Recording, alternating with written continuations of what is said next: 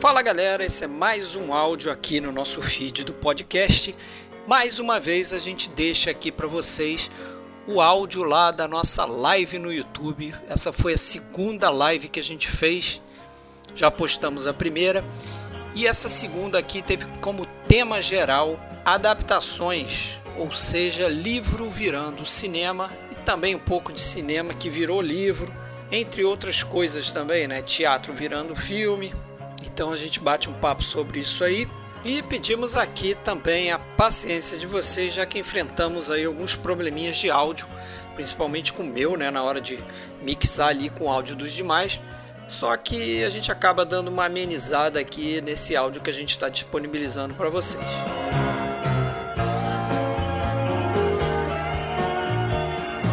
Bom, se você quiser dar uma olhada aí na nossa live no YouTube, acesse o nosso canal, procura no YouTube por podcast Filmes Clássicos ou entre em filmesclássicos.com.br para descobrir o link lá do nosso canal de YouTube e também para ouvir os nossos podcasts em áudio. Estamos também no Spotify e em qualquer outro agregador de podcast. Sempre procure por podcast Filmes Clássicos.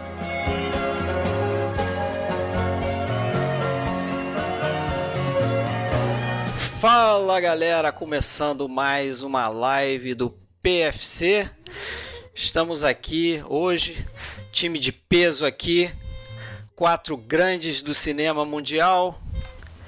Começando a brincadeira aqui, temos hoje aqui na live, como sempre, sempre presente, Marcelo Mastroianni interpretando aí Alexandre Cataldo. Fala Alexandre, como é que você tá, cara? Tranquilo? Alexandre. Buonasera a tutti. Buonasera. Tá aqui também com a gente falando direto de São Paulo, Sérgio Gonçalves. Fala, doutor Sérgio. Toshiro Mifune interpretando Sérgio Gonçalves. Vai lá, Sérgio. Tranquilo? Escolheu, escolheu bem meu avatar, hein, Fred? tudo, a, tudo a ver com você, né? Tudo a ver com você. Fisicamente, foi muito bom. Tudo. Boa noite. Então, eu sou Ma... não, sou Fred Almeida aqui, falando do Rio de Janeiro. Tô esquecendo de fazer uma paradinha aí, mas estamos vendo agora aí. Fred Almeida falando do Rio de Janeiro e temos aqui hoje um convidado especial. Vamos ver quem é que acertou, certo? Na enquete feita pelo Alexandre lá no Facebook. Quem será, quem será? Eu acertei, né? Falei que ia ser o Max von Sydow. Quem é que Pera tá aí? aí? Max von Sydow. É, eu fiz uma cagadinha, calma aí que vocês vão aparecer. Agora sim, aí. Ah, bom. Ah, agora sim. Achei, achei que Mas... tinha transformado no Mastroianni para sempre. Não, você voltou. esqueci de fazer um negocinho aqui. Aliás, Estamos tá aprendendo. Tá ele tá aí, tá aí atrás. Mas está aqui com a gente também o professor, o professor Fábio Roquembar. Fala, Fábio, tudo bem? Fala lá da Universidade Passo Fundo, hein? Passo Fundo. Tudo bem? Tudo, tudo bem? bem? Os três pais fundadores aqui. Isso, tá faltando é, eu um. Na resposta, eu não sei falar sueco, que nem você sabe falar italiano. Ali, ó. É. Tudo bem, pessoal? Boa noite. Valeu. Tudo bem, boa noite. E o tema de hoje que a gente escolheu aí vai ser adaptações, certo? Qualquer coisa para cinema, não é isso? Geralmente literatura para cinema, né? Mas acho que vale tudo também, né? Peça de teatro, que também se inicia no, no, no peraí, texto, peraí, né? Parou, parou, parou. Parou? Parou? O que, que aconteceu? Parou que eu tô vendo os comentários aqui, entrou um comentário agora de, de, de importante. Fala aí. Te amo, William. É, rapaz, o William não está, o William não está presente, mas calma, galera, porque o William vai aparecer no meio da live aí, tá? O William gravou um negocinho aqui, daqui a pouco a gente faz um break na live para dar uma descansadinha aqui. Declaração o pessoal, o pessoal já percebeu que o Fred voltou. Hoje é o Fred de verdade. Hoje é o Fred de verdade. Vocês estão escutando minha voz bem, então, né? Sim. Então. Quem ama o William pode pedir música, viu? Aproveita. Isso. Declaração de amor. O William tá aí na live? Não sei, não sei se ele tá vendo. Ele tá acompanhando. Ah, tá acompanhando. Isso aí. Ó, rolou até coraçãozinho aí, te amo, William. Beleza, mas antes de começar então com o William, né? Não com o William, com a gente aqui, o tema, como eu estava falando, adaptações, a gente vai tentar discutir aqui sobre cinema e literatura, né? Livro virando filme, filme virando livro, tem isso também, né, Sérgio? Às vezes tem. Às vezes acontece. Às vezes acontece, Sérgio tem uns exemplos aí, vai, a gente vai mostrar aqui os livros, as raridades aí que ele tem. É, mas antes de começar, vamos, vamos lançar aqui a primeira, primeira dica aqui. A gente preparou aí, eu e Alexandre preparamos dois clipezinhos de um minuto, rapidinho, vamos lançar um agora que é dica, mais ou menos o que a gente faz lá no Dicas Triplas, né? A última live teve gente aí pedindo, ah, dá uma dica aí de filme para ver, não sei o que, a gente não fez naquela, mas vamos tentar fazer aqui um clipezinho rapidinho, depois a gente volta, beleza? Vamos lá. Hello galera, aqui é o Fred Almeida, eu trago a dica da live, um filme no AB americano, muito interessante, chamado The Big Combo, no Brasil se chamou Império do Crime, filme que tem aí como estrela Cornel Wilde e sua esposa Jean Wallace, mas também conta com o veterano Brian Dolovey e Richard Conte no papel do vilão principal. Esse filme tem a direção de Joseph Lewis, que ficou mais conhecido pelo seu trabalho em Gun Crazy, mas talvez o grande nome aqui seja John Alton, diretor de fotografia. Ele deixa aí uma marca indelével nesse filme, talvez um de seus melhores trabalhos, onde ele explora muito o contraste e as luzes muito baixas. Ele era conhecido como o Príncipe das Trevas. Talvez aí o seu plano mais famoso seja essa silhueta dos personagens caminhando para a névoa. O filme tem algumas cenas de violência, como essa daí. Onde o personagem do Richard Conte, que tem problema de audição, tortura suas vítimas. Filme muito interessante e eu recomendaria também prestar atenção na trilha sonora do David Raskin, que utiliza saxofone e trompete, algo incomum nas trilhas do gênero. Bom, galera, então, voltando aí, espero que tenham gostado do filminho. Esse filme aí você pode encontrar aí no, na caixa Filme Noir 10 da Versátil. Caixa muito boa, cola, coleção muito boa, né? Alexandre tem inteira também. Baita de uma coleção. Filme Noir tá no episódio, tá no DVD 15, né? Vão lançar tenho o 16, inteira? Tenho inteira, apesar de que vocês me, você e o Sérgio me conheceram lá no início lá do Multiply, né? 2005, eu tava naquela toada de ver filme no ar, doidado. Né? Ah, é. Você então, era... essas caixas aí, eu acho que já foram quantas? 14? Não lembro agora, 14 caixas. Não, ah, são 15 caixas, né? São 15. 15 caixas, então já Isso. são quase 100 filmes, né? É. 90 e tantos é, e a maioria eu já vi, já tinha visto, né? Mas mesmo assim, tô é. na coleção. Não é? Tem uns seis filmes dessas 15 caixas que eu não vi ainda. Ah, não é à toa que seu apelido era King of Noir. King é, of Noir. O cara sabia tudo de noir. Ô, Fábio, essa, essa obsessão que ele tem por filme italiano agora ah, que ele demonstrou. É, cada, cada ano ela vai para alguma, né? Ele, ele tinha no filme no ar. Japonês. Filme no ar. É, eu, eu entendi. Ele enjoou. É. É. Eu tô pensando o que vai ser ano que vem. Vocês não têm ideia, pessoal. não tem ideia do que é o WhatsApp o dia inteiro. É, agora, o filme no ar é um bom gancho para o nosso tema aqui, porque filme no ar, como a gente discutiu lá no episódio 6, né? A gente falou de quatro grandes escritores, que certamente eu não vou lembrar todos aqui, mas Alexandre vai me ajudar. Raymond Chandler, tem o. Qual é?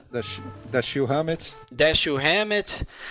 E mais outros dois é, que eu não vou lembrar. O, o, o Kane, né? O James L. Kane. É, James L. Kane e o, e o, quarto que eu sempre esqueço. Mas é. por que, né? A gente está falando isso. Eram autores de Pulp Fictions, né? Que serviram de inspiração pro, pro para a gênese do, do filme noir, né? E isso tem muito a ver com o nosso tema aqui, né? Vocês também se perguntam se existe aquela coisa de o que, que é melhor, é filme ou é livro? O que, que vocês acham? Cabe essa comparação? Ah, eu, eu acho que eu sou da, é, eu sou da linha que não cabe a comparação, então não faz sentido dizer qual que é melhor. Tem obras melhores, obras piores. Não, Independentemente eu, eu se é ou não uma adaptação, né? Eu não acho que o mérito de uma adaptação se meça por ser, por exemplo, fiel ao livro. Cornel Wilrich. Aí, alguém lembrou aqui, ó. Cornel Wilrich. É a única que a gente esquece. Valeu, Renato. Eu acho que a grande questão é que, ah, se cabe ou não comparação. A comparação ela é inevitável. Né? Inevitável. Qualquer pessoa okay. que leia livros e veja filmes, ela compara mesmo é. que ela não queira. Ela pode entender que são veículos diferentes, que é uma forma diferente de passar uma história, contar uma história, cada uma tem as suas características. Existem livros que são melhores que suas adaptações cinematográficas e o oposto também acontece. Mas essa comparação é inevitável. A gente faz, é, é impossível você já ter lido um livro e depois você vai assistir um filme e você não compara, não lembra daquilo que você leu, e o contrário, quando você já viu um filme, você vai ler o livro, você fica lembrando. Os personagens no livro passam a ter a cara dos atores, não tem outro jeito. Então a comparação é uma coisa que a gente não consegue não fazer, mas a gente tem que, tem que entender que existem Sim diferenças e não dá para ficar, ah, não, aquela coisa meio, né? Ah, não, mas porque o livro sempre é melhor. Ah, não é assim que funciona. Não, né? não é assim. Vai, não a gente é vai assim. citar vários exemplos aqui que vão mostrar isso, né? É. Eu, tenho os, eu tenho os 10 aqui já marcados para lembrar. Aquela coisa, né? Deixa só a palavra, eu... a, a, palavra conta, a imagem mostra. Né? Deixa só eu, eu citar. Eu tenho uma citação, uma passagem da autobiografia do Kurosawa que eu sempre cito quando entra nesse assunto, que ela resume um pouco ali o, o, o, o que eu penso. É, é, uma, é uma conclusão óbvia a que chega, né? Que quem, quem leu talvez lembre aí dessa, dessa passagem, é, quando perguntam para o Kurosawa o que, que é cinema, né? E aí ele, ele cita é, ele cita uma, um novelista japonês é, que foi apresentar um, um ensaio, um texto escrito pelo seu neto, né? é, que tinha como título Meu Cachorro. Aí o neto dele escreveu, e ele considerava um excelente texto do neto. Ah, meu cachorro parece com um urso, meu cachorro parece com um texugo, meu cachorro parece com uma raposa. E aí continuava enumerando uma série de todo o reino animal, né? Meu cachorro parece com esse animal. Né, né? Aí no final, a conclusão do texto do Neto era: bom, mas como ele é um cachorro, na verdade ele se parece mais é com um cachorro mesmo. Né? E aí o Kurosawa usava esse essa historinha para dizer o que, que, ele achava de cinema. Ele falava: ah, claro que o cinema tem relação, ele, ele tem características vindas da literatura, características da música, do teatro, da, da pintura. No caso do Kurosawa, então, nós fala, né? tantos outros. Mas, no final das contas, cinema não é nada disso. Cinema é cinema, é uma espécie. É uma né? coisa diferente, é um bicho então, diferente. É, a conclusão é, é, óbvia, né? Mas a gente muitas vezes esquece, né? Quando vai falar de adaptação, isso. É, ok, isso é parte de um texto, né? Mas é, ou de uma peça, né? Mas você vai chegar num produto, num item cultural totalmente diferente, que tem atributos próprios, né? Então, é, ser fiel ou não à obra original, ok, isso aí você pode até avaliar, mas não é isso que vai definir se é um bom filme ou não, com certeza. A gente, acho que todo mundo aqui concorda quanto a isso, né? Mas é, é aquela coisa, né, Alexandre? O, o, o livro é o que está acontecendo. O livro é o que acontece. Agora a gente tem que pensar que quando passa para o cinema a gente querendo saber como isso uhum. acontece. Aí envolve um monte de outra coisa, né? Tem uma outra situação que eu acho que eu acho bem legal que diz que é, a literatura busca a cumplicidade da gente né? ou seja você está lendo um livro ali você tem um monte de, de, descrições de locais de personagens tu precisa criar aquilo e você cria aquele mundo inteiro então tu se torna cúmplice do, do, do que o autor está tá escrevendo ali. Só que ele nunca sabe como você está pensando naquilo. Ele pode ter uma ideia na cabeça mas o leitor vai criar o seu próprio mundo. Então para 10 mil leitores de um livro tu tem 10 mil imagens que se formam na cabeça dessas pessoas. Já o filme não quer a cumplicidade, ele quer a tua aceitação. Ele quer que tu aceite que aquele universo que tu imaginou quando tu leu, na verdade é como o diretor imaginou, né? Então é, completamente é. diferente. O Fred. Sim. Só comentar aqui, um, um dos nossos é, ouvintes aí, ele comentou, o Guilherme, é, na boa, o áudio do Fred tá alto. Não sei se você tem. Tá alto? Tenho. É. Baixamos agora. O Eduardo Adriano. Sim. É, falando do, do, Godfather, né? Esse é o clássico exemplo de que o, o, o filme é melhor do que o livro e tal. É, e o é. João. E o João lembrou de uma coisa interessante. Esse cineasta que está aí atrás de você, Fred, é um que gostava de adaptar livros ruins, né? E fazer bons filmes. É, esse cara aqui era um que escolhia propositalmente, né? Os livros que ele achava que eram ruins, mas que ele achava que tinha uma premissa, uma ideia boa e ele podia seguir daí, né? É interessante isso aí que o Fábio falou. Eu, eu também sou da opinião que cabe certa comparação, mas né, você distinguindo os bichos, é exatamente isso. É parte do, do texto e a gente, o cinema geralmente, né, parte do texto, isso vem lá dos primórdios do cinema. Tem até uma história interessante que a gente contou quando a gente fez o Ben-Hur, né?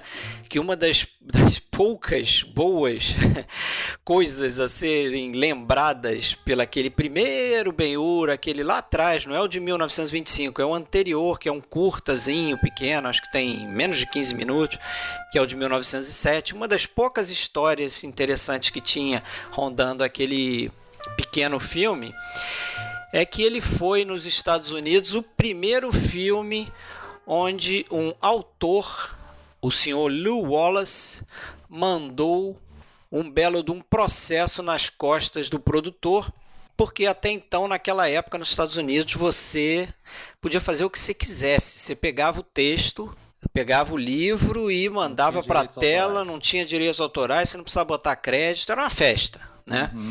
Aí depois que esse Lew Wallace, o autor do Ben-Hur, é, ganhou essa causa, fez o carinha lá pagar, acho que foi coisa de 25 mil dólares da época, era uma boa quantia, né? É, o pessoal começou a ficar mais esperto com essa, com essa questão e aí passou-se a, a, a, dar crédito certinho, né? a pagar os autores, comprar as peças e assim é até hoje. Né? E eu acho que é por aí. O cinema é uma coisa totalmente diferente. É, eu acho que o, tem né, aquela interseção ali, né? É, tem diálogo, tem descrição. Agora... Só que o cinema tem uma coisa diferente que acho que assim o livro ele é, é o, o, o, a pessoa que está lendo é que acaba criando a sua visão em cima do que está lendo, né? E quando esse livro vira cinema, vira filme, geralmente o que a gente vê é a visão do diretor. Né? Normalmente é isso, é a visão do diretor que você está vendo ali. Você tem até uma margem para interpretação de várias coisas, mas em geral é como o, o diretor interpretou aquela obra para você. É diferente de você estar tá interpretando a obra, que eu posso estar tá lendo o livro, o mesmo livro que o Sérgio, o Sérgio interpretar de uma forma, criar aquele universo do livro na cabeça dele de uma forma e eu criar de outra. Mas fala aí, quem falou? Fábio? Não, eu queria ah. comentar, trazer o comentário do, do Melite ali, né, que ele fala, poxa, Poderoso Chefão é legal o livro. É, bom, eu até concordo um pouco, assim. Eu, eu li, é bom o livro, é bom. Eu, é, eu li e não achei ruim, mas ele tem algumas tem umas partes ali, umas é. partes que se perde muito. Até o Fábio comentou toda a trama do, do Fontaine lá, do cantor. É, aquilo nada a ver. Tem uma tem... outra, tem uma outra coisa ali que, que, que, quem lê o livro vai saber. Uh, no livro, o Michael não te surpreende muito ele assumir os negócios da família, porque ele é um cara que ele fala palavrão, discute com os irmãos. Ele, é, ele tem outro perfil, né? É exato. No filme é um personagem completamente diferente. O arco dramático dele é muito mais legal do que no livro. Até tem umas partes que eu uso em aula, que eu cito ali como é que é o livro, como é que é o filme. É, uhum. E isso que o, que, o, que o Alexandre falou, pô, eu vou, eu vou, ficar ali em torno do, do, tamanho do Bilal lá do Sony. Ou, é, falando, aquilo, ele, aquilo ele resumiu aquilo numa cena, né? E no filme o, o, o, o, Coppola é, botou numa cena ali na, na gente, mesa, é... eu acho. acho. Não, a gente, a gente comentou isso até no podcast sobre, isso, sobre é. a trilogia, porque a narrativa do livro é muito irregular. Você tem alguns capítulos, ele fica por muito tempo mostrando aquele drama da namorada lá do, do Fontaine, aquele problema que ela tinha uma malformação. Vocês lembram? Aquilo é até bizarro. É, uma é. Malformação genital, e com isso ele fica tentando conseguir a cirurgia para ela. Aquilo não tem nada a ver com a história. Aquilo teria sido Os um personagens desastre. são diferentes também, né? O Tom Hagen no livro. é Dá a impressão que é uma diferente. outra história inserida ali, uns capítulos completamente nada a ver. Eu, assim, o livro me decepcionou muito. Lógico que eu tinha visto o filme primeiro, mas o livro me decepcionou muito quando eu li. Achei esse um livro só bom, uma história interessante, mas nem sei se eu teria achado a história assim tão interessante se já não conhecesse o que é o filme O Poderoso Chefão, É. né? A gente nunca vai saber isso quando a gente já, já tem um conhecimento prévio sobre alguma uma dessas histórias, né? Eu acho que, via de regra, o trabalho do, do diretor que está adaptando um livro é capturar a essência, né? É, e não necessariamente ele, ele vai guardar até os elementos culturais que tem naquele livro. Por exemplo, um exemplo, alguém postou numa comunidade eh, que eu não lembro qual foi, postou assim: Ah, é, hoje é aniversário de Shakespeare. Vocês indicam filmes, indiquem filmes baseados na- na- nas obras de Shakespeare. Aí eu fui lá, botei lá, Trono Manchado de Trono Sangue. Machado de sangue. Pois é, Trono Manchado de Sangue, o filme do Kurosawa lá, né, baseado no, no Macbeth. É uma, uma, uma questão interessante, né, para você comparar como é que um diretor é, japonês, oriental, pega uma obra ocidental de um inglês e transforma ela em cinema. E muitos consideram a melhor adaptação do Macbeth. Não tem toda aquela questão da, da- do diálogo do Shakespeare, né? aquilo se perde quando vai para o japonês. Ele adapta uma série de características culturais do Japão. É, Ele, ele cria pontos de conexão né, entre coisas que o Shakespeare escreveu e, e- e a cultura japonesa. Então ele faz uma outra coisa, né, mantendo a essência.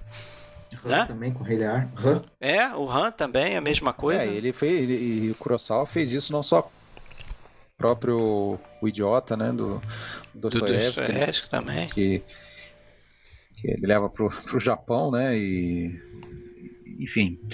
Mas você vê, as, você vai comparar com as adaptações do Orson Welles, né, de Shakespeare, que eu também acho ótimas, né, mas só que totalmente diferentes, assim, né, mas você vê que são produtos é, alguém até comentou, usando o termo ali que alguém usou no comentário, é, tem o mesmo DNA, tem um DNA comum ali, alguns genes comuns e comuns com a obra original, mas são indivíduos diferentes, assim, né? Um outro exemplo aqui, Alexandre, me ajuda, que tu, tu sabia mencionar, tu sabia soletrar o nome desse cara aqui, o, Pierre, Bol, Pierre Bourdieu?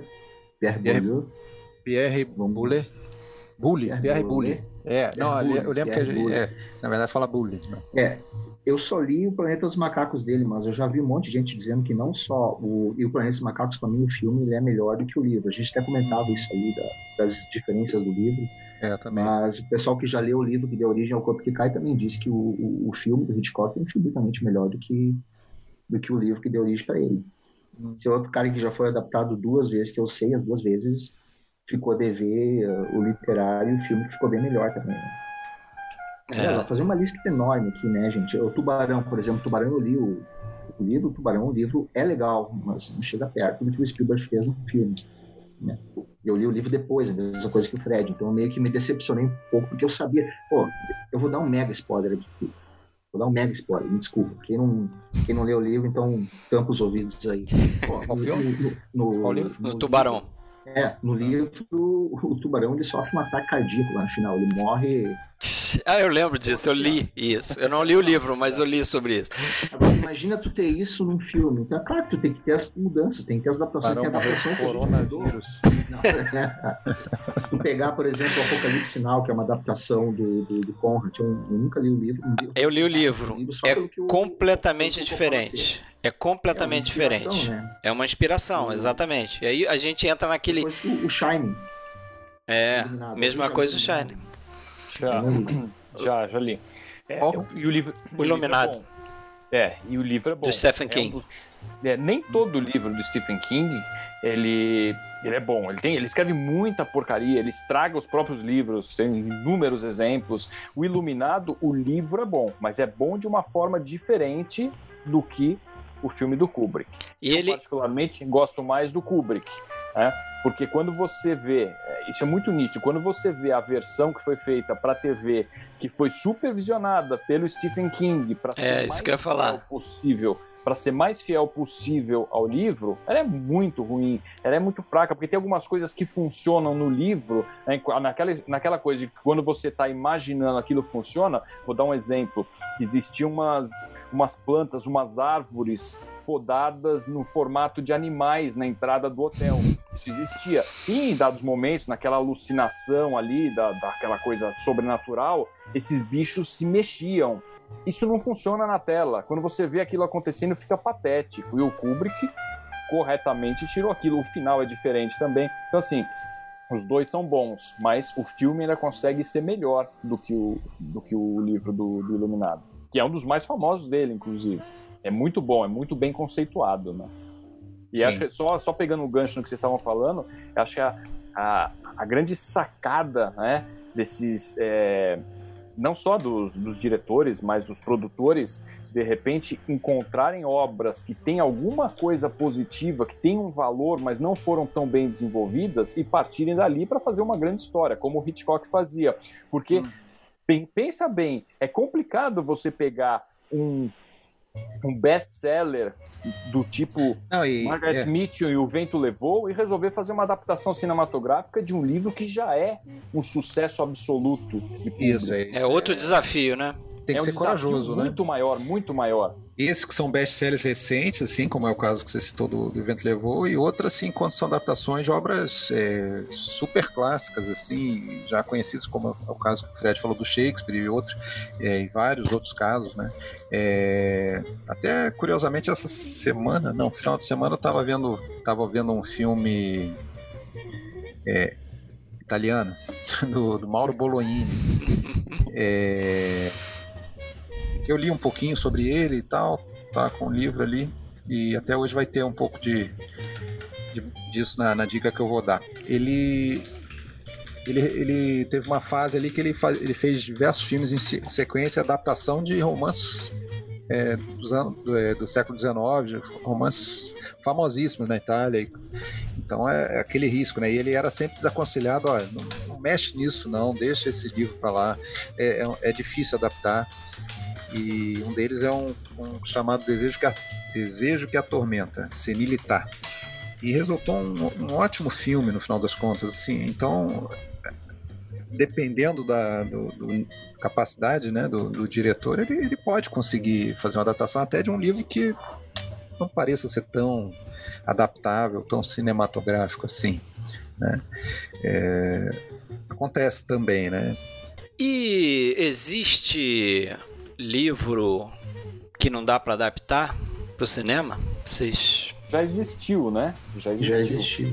Eu já ouvi falar de George, dois. George Lucas havia, havia informado que o Senhor dos Anéis seria um livro que não daria para adaptar para o cinema. Né? Não deu durante trinta e tantos anos, né? E quando deu, a gente viu o que aconteceu. Não sei o que vocês acharam, mas eu quando eu já eu tinha lido o livro, não fazia muito tempo, mas quando eu fui assistir o filme, eu vi cenas que eu olhei e falei, eu já vi isso. Isso foi uma coisa assim que foi de arrepiar no cinema, porque era a primeira vez que estava assistindo, estava no, no, cinema, é, sei lá, eles entrando nas minas de Moria. Aquilo eu falei, eu já assisti isso. Eu tô vendo essa cena. Ô, Sérgio, foi uma coisa Sérgio, nesse Sim. tempo todo, eu também era fã, eu acompanhava, a, tinha lido já duas vezes os, os livros. Tu acompanhava aquelas obras daqueles ilustradores, Ted Nesmith e outros que durante, 30, durante 30 anos o que tinha do Senhor dos Anéis eram aquelas ilustrações que não dava os irmãos de Brancos e tal. Sim. Porque, como eu acompanhava muito isso, ele usou dois desses ilustradores lá na, na, na adaptação, eu tive essa mesma sensação que tu, mas para mim é porque eu já tinha visto realmente aquilo. Então é legal ouvir tu falar isso, porque tu não tinha essa bagagem visual e eu tinha a bagagem não, não visual tinha. de acompanhar os ilustradores. E eu acho que o, o Senhor dos Anéis é uma obra legal da gente levar em conta, porque uh, ele tirou coisas importantes ali, né? Ele alterou coisas assim que os fãs mais chiitas ali eles reclamaram muito. Ele tirou toda a parte do Tom Bombadil, ele que, tirou que, que o condado. É. Não, é, ele não, não leva Se, Seria frente, um né? personagem chato e desnecessário, né? Super. Essa é a questão. Se a cena não, não contribui para o filme ir para frente, então você tira fora. O Expurgo do Condado ele tirou, senão a gente teria mais um final, além dos 230 finais que o filme tem. É, toda uma parte lá, ele aumentou a importância de personagens, puxou coisa do seu marido. Eu acho, eu, eu gosto de citar o Senhor dos Anéis como um exemplo de adaptação, sabe? Porque você não está só pegando o livro e levando para tela, você está adaptando aquilo para uma nova mídia de uma maneira que ele vai funcionar sem os recortes que vão ser desnecessários. E aí, para mim, é o exemplo perfeito. É legal ouvir tu falar. Porque eu cheguei com aquela bagagem visual, né? Eu tinha visto, eu tinha uhum. crescido vendo aquelas ilustrações. E como tu não viu, é mais legal ainda a gente perceber que todo o trabalho do, do Tolkien é muito preciso nas descrições, até demais às vezes. Ele tem, tem um fundamento que realmente entra na cabeça da gente e a gente acaba vendo isso depois. É, Diferente até, do que ele fez com o Hobbit, né? O que até cansa algumas pessoas, às vezes, por ser tão descritivo, tanto na parte histórica como, como física, uhum. né? Do, eles, cenários, e você vai lendo aquilo, aquele volume daquele tamanho, você lê páginas e páginas e páginas e páginas, e você não está entendendo muito bem por que, que tem tanta coisa escrita ali. E aí depois, quando você termina, você fica com aquela, com aquela bagagem, o que, que aquele livro te trouxe, você sabe por que, que tudo aquilo estava escrito. E foi esse choque que eu tive a hora que eu vi algumas cenas assim do filme que eu falei, o que, que é isso, né? Hum. É, o outro livro que eu tinha ouvido falar que era infilmável era O Paciente Inglês. Eu não entendo por quê, porque para mim, quando eu li o filme do, do Minguela, me parecia uma coisa nada difícil, mas eu não li o livro para saber como é que o livro se. Mas você gosta do filme, não? Eu lembro que foi difícil engolir aquele filme ali. É. É, eu, eu não confesso que não revi, porque às vezes a gente se surpreende, né? Faz uma revisão. Mas sabe um outro exemplo que eu gosto muito de... de... usar? Eu gosto muito de usar o 2001, cara, porque eu tenho um livro e ali para mim é, é o exemplo perfeito de como você muda muda a plataforma, muda a arte ali, é, coisas diferentes. E... O Arthur Clarke é o cara que explica tudo com os mínimos detalhes, puxa ciência, tecnologia, ele justifica tudo e o público não explica nada. Não quer explicar nada, ele é. quer deixar que o visual te... E ali é uma é uma, uma momento peculiar, né? Porque ele está es escrevendo o livro enquanto está escrevendo para o filme, mais ou menos como é o como foi agora recentemente o Game of Thrones, né? Você é. tem essa colaboração aí, essa via de mão dupla aí do, do, do roteirista, está escrevendo o livro e escrevendo para para TV, no caso, escrevendo para HBO, né? Para a série. E isso aconteceu com 2001. Eu acho que ele depois ele, eu não cheguei a ler o livro, tá? Mas eu acho que depois ele conclui o, o livro da forma que ele quer, que é um pouco diferente do, do filme do, do Kubrick, né? Como ficou com o final do 2001 lá, como foi para telona, né? Então acho que é uma, uma outra experiência também, né? Como é que e como é que funciona essa coisa de de, do, do, às vezes do, do próprio diretor colocar o autor do livro para para escrever o roteiro? Vocês conseguem lembrar assim de casos e que uh, isso funciona ou não funciona? Cada caso é um caso, evidentemente, né?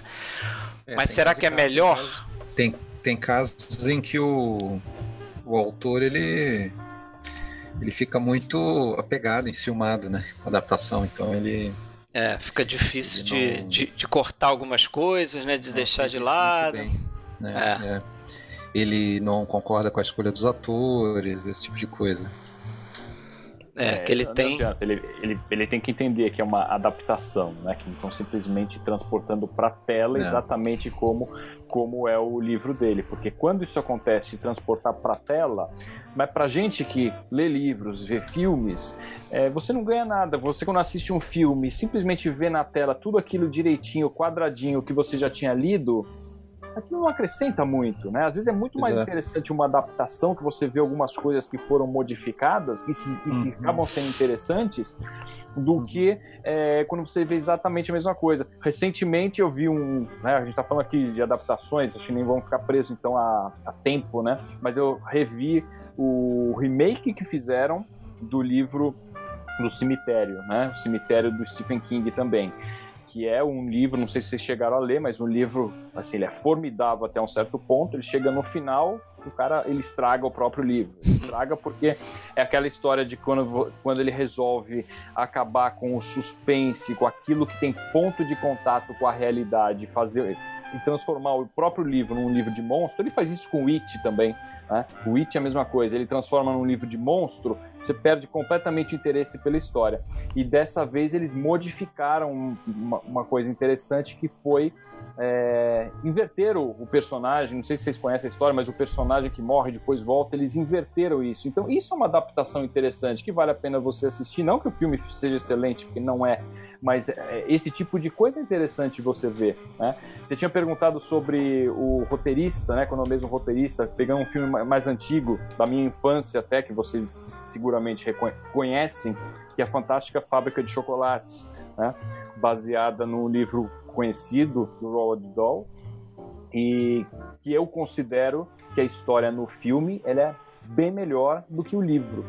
Né? E por que, isso acontece? Porque tem uma modificação na história que não sei, aí não sei dizer se foi o próprio, o próprio autor que introduziu ou foi um outro co-roteirista ali que nem é acreditado que acabou introduzindo, né? Que é aquela coisa do caráter do menino. Então são coisas que você que foram melhoradas é, na versão cinematográfica e o livro, quando você vê o livro, ele realmente deixa muito a desejar em termos de. Ou seja, ele, esse, filme, ele é, esse filme é assustador, cara.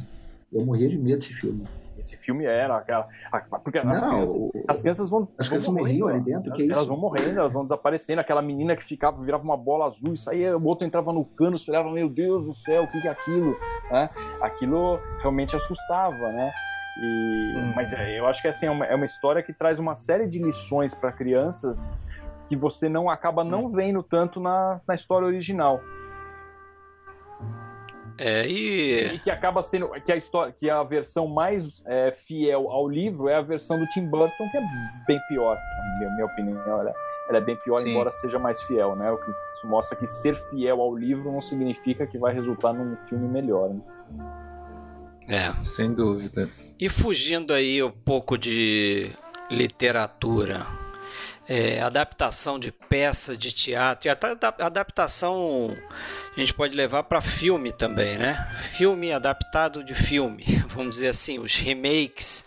A gente entra em outro outra grande conversa aí, né? Por exemplo, um que me vem Ó, na cabeça, o, o Bruno, Scarface, o Bruno, o Bruno, por exemplo. Correia, Bruno Correia tá reclamando, hein? Hum. Me ouvir falar. Quer te ouvir falar, aí. Correia quer me ouvir falar. Daqui a pouco eu falo. o, é sua alcunha aí, seu alter ego aí, no, no, no, o Bruno Correia. É a conta, o burner que você criou. Tá, o Damiani acertou. Ele, ele, a Damiani descobriu, ele falou que sou eu que estou fazendo as vozes dos outros. Ah, é? tá certo. Tá imitando todo mundo. Adaptação de ópera, bem lembrado, do Marcos Freitas, adaptação de ópera. Adaptação do... de ópera. A flauta mágica. É, é não sei se dá pra dizer que é uma, tem uma adaptação, porque na verdade ele filmou uma apresentação, ele encenou uma apresentação da ópera, né? É. Filmou essa apresentação. É, não sei, não consigo ver assim como uma adaptação propriamente nesse Faz caso. um tempinho que eu não vou. Que é a execução da ópera. Mas e quando um, um, cineasta pega um filme, um outro roteiro e cria um filme bastante diferente? E aí? Gus Van Sant Psicose. Psicose é frame a frame, mano. Mas, mas você diz um filme. Por que você diz um filme baseado? Você pegar, por exemplo, um Brian de Palma fazendo um dublê de corpo. Isso, por exemplo. Filmes, né? Pode ser uma homenagem, ou pode ser um, um remake, ou. Né? Tem um caso assim que você consiga distinguir. Ah, não, isso aqui foi uma. Fora esse aí, né? Que ele pegou fora esse exemplo que você deu, que ele pegou talvez aí, se inspirou em, fez uma homenagem se inspirando em alguns filmes do Hitchcock. Mas algum filme que o cara adaptou, pegou o roteiro daquele filme lá, lá de trás e falou assim: "Não, vou fazer do meu jeito aqui, um pouco diferente, vou pegar a premissa da história aqui, ah, o você... centro da história e vou modificar e vou criar". Ah, você citou o Scarface, né? Scarface. É, o Scarface, mas é, é, talvez é, é tão diferente assim que você pode dizer que ele adaptou e criou outra coisa, ou ele só modernizou a história, entendeu? É difícil. Eu sei que eu estou exigindo da memória dos senhores aqui, mas. É, o Eduardo, o Eduardo até comentou ali o Ben-Hur 59, que é um remake do, do, do Ben-Hur antigo, que na verdade é uma adaptação do livro também. É, que é tudo bem diferente, né? O livro, ah. o livro foi para virou peça de teatro. Sim. Né? E as principais cenas ali, aquelas, né, da corrida de, de, de quadrigas, o, tem a cena do, dos navios, a guerra, não sei o quê. Seus olhos estão cheios de ódio, quarentena. Isso tudo aí foi transportado ao longo, né, das versões, né? Até na, do, na de 2016 tem aquela bomba. Boa lembrança do Cabo do Medo, eu gosto mais da versão do Scorsese. Também gosto. Tá também. Mais a versão do Scorsese, né? Melhor. perguntando comparação de versões do Scarface, qual que é melhor. É, Cara, é complicado. Respeita do Hawks, respeita do Hawks, mas a de a do De Palma é, é eu, pre, eu prefiro pela, pela atuação do, do Alpatino, talvez. Acho mas... que não dá muito para comparar os dois filmes, não. Não dá, são momentos diferentes, mas o, o primeiro é muito bom, né? primeiro é muito bom também, a versão do Rocks. Né? Você tem que olhar dentro do contexto da época e tal. Boa, boa lembrança do Marcos também, da Só por Testemunha e o Talentoso Ripley. Ah, sim, esse é um bom exemplo. Ah, são filmes. eu acho que são dois filmes legais, assim. Eu, eu gosto dos dois. Mas eles são baseados em livros, né? Então, assim, onde é que está esse limite de você chamar um filme de remake ou uma outra adaptação, entendeu? Uma porque adaptação de um mesmo filme. É porque no caso do Scarface, até onde eu me lembro, não é baseado, eu posso estar enganado, mas não é baseado num livro. O primeiro não é baseado num livro, eu acho. É, é, ele, é, ele é baseado na história do Al Capone, ele mistura outros gangsters ali naquele personagem. Não, mas, é um roteiro, né? mas é um roteiro original, né? original. E aí se faz um remake em cima do roteiro original. Mas... É, não, ele é baseado. Eu acho que o exemplo. É baseado na novela do, Armitra... do Armitage Trail. Hum. É, foi adaptada pelo Ben Hatch, baseado num, num, num livro. No livro, né? Armitage é. Trail. Então não é um bom exemplo, tá. mas fala Eu aí, acho fala. que assim, ó, o, o Sete Homens do Destino dos anos 60 é uma refilmagem dos Sete Samurais do, do Kurosawa. Que não é baseado em livro não é baseado em livro. E esse Sete Homens do Destino que saiu agora, recentemente, faz uns 4, 5 anos, é um remake do filme uh, dos anos 60. Filme do western, né? Americano. É, não é um remake dos Sete é, Samurais. Ele, ele, pega a ideia de Sete Samurais e, e transporta para um, outro universo, muda algumas coisas ali, mas é basicamente uma, uma, uma refilmagem é. em outro sentido. Agora, o remake é o de hoje agora. Pega, inclusive, é, todo, todo o contexto só atualiza é, ele é, para a maneira como a gente vê hoje. É interessante, né? Voltando para o Kurosawa. O Kurosawa ele vai lá no Ocidente e busca inspiração para levar pro pro Oriente. E por conta disso ele é um pouco criticado no Japão. Um pouco não, talvez muito criticado, né?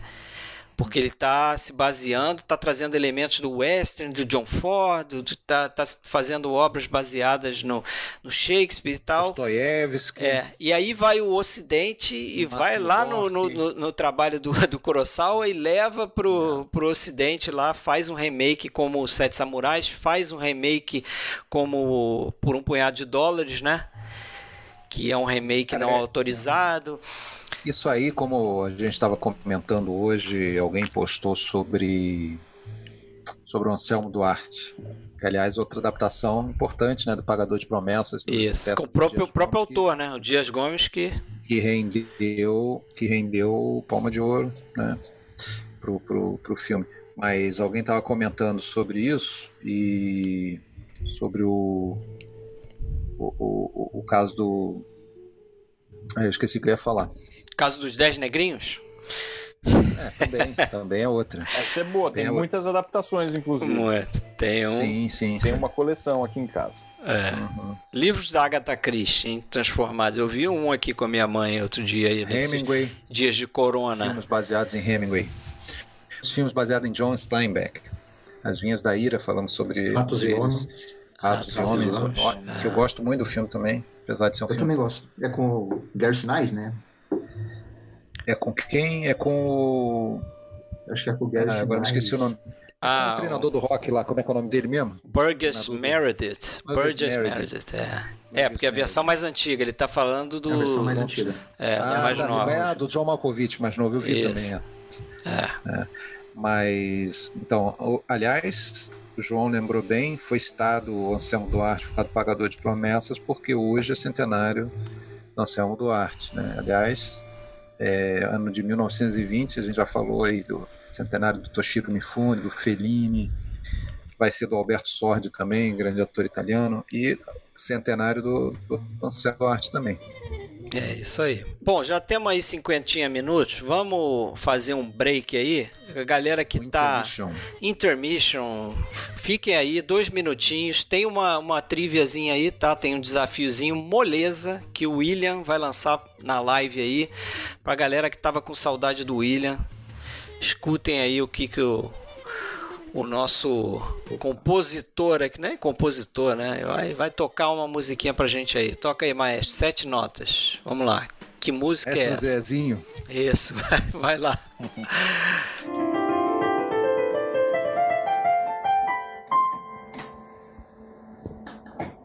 Boa noite, pessoal. Já que vocês gostaram da performance musical é, na última live do podcast, é, conversando com o Fred, ele me pediu que eu tocasse algum tema dessa vez que tivesse a ver com, com filmes, né, com cinema. E eu decidi tocar uma música que toca num filme muito legal do início dos anos 90, que em breve vai ser tema de um dos episódios do podcast. E essa é uma canção do mestre Eric Clapton. Eu não vou ficar falando o nome dela, porque eu quero que vocês digam aí nos comentários ahn, que, que canção é essa e qual é o filme que esse tema toca inteiro. Beleza? Eu vou tocar pra vocês agora então.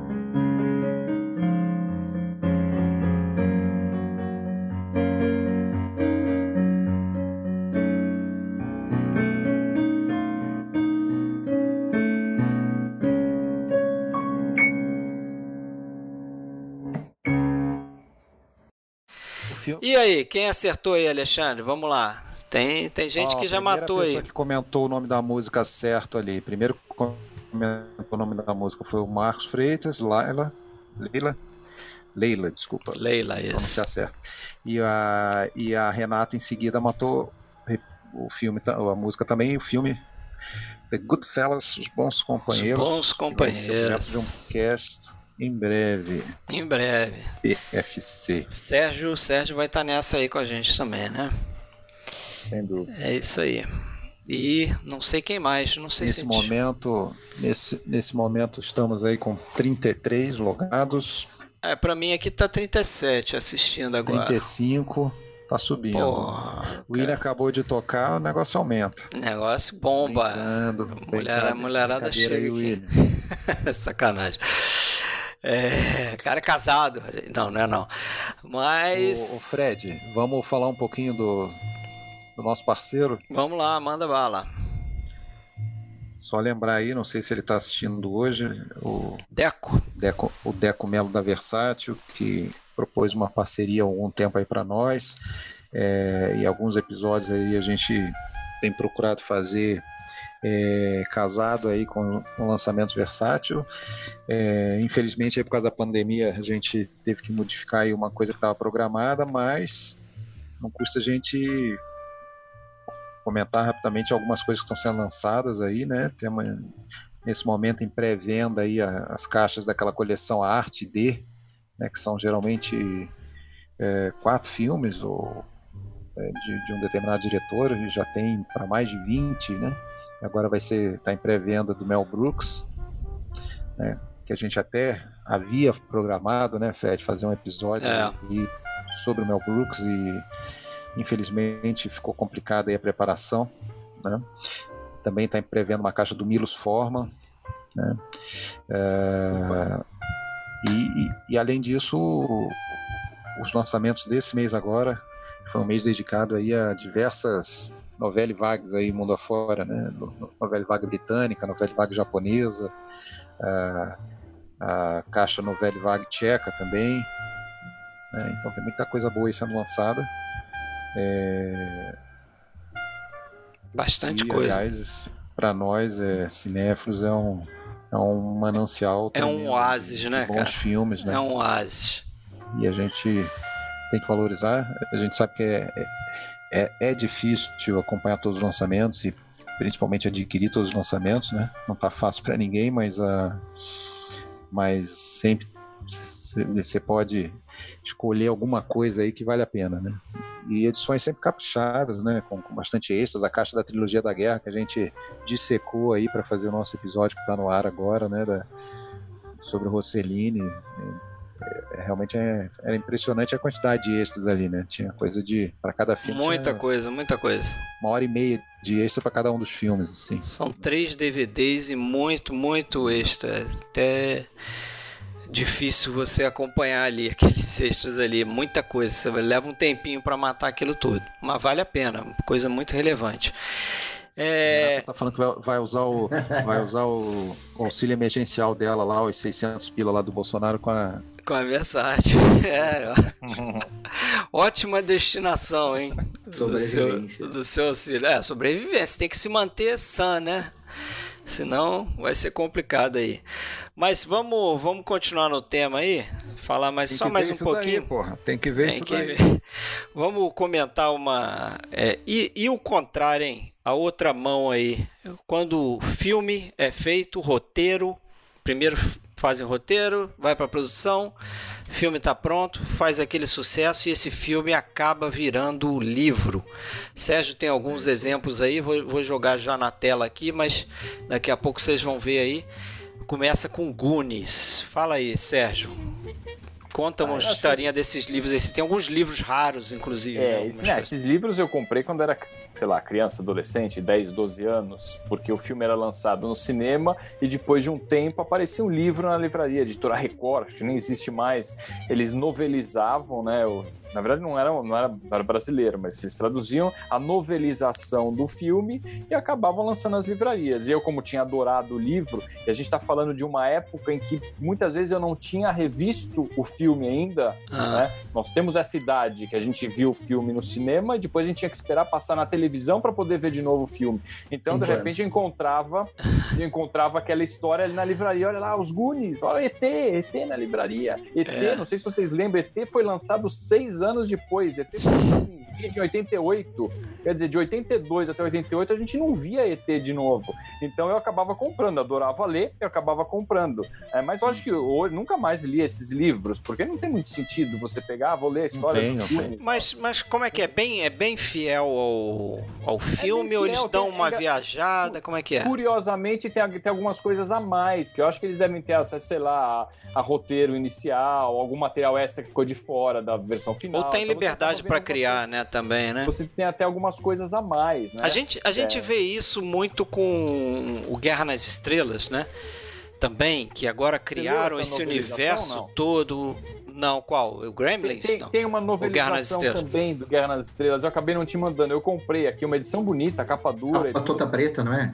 É, capa toda preta. Até eu tô com ela aqui. Como a gente tá na live, eu posso até pegar pra mostrar. Mas se eu não. É, pega aí. Se, se, eu não me engano, é, você tem também. É alguns livros, alguns textos que criaram é, a parte do que acontece nos filmes, né? Para dar meio que uma completada aí, que bacana aí, ó. É, o universo, e, e é universo expandido da, da, que Dark Side, essa, essa é, o universo expandido, é faltou a palavra.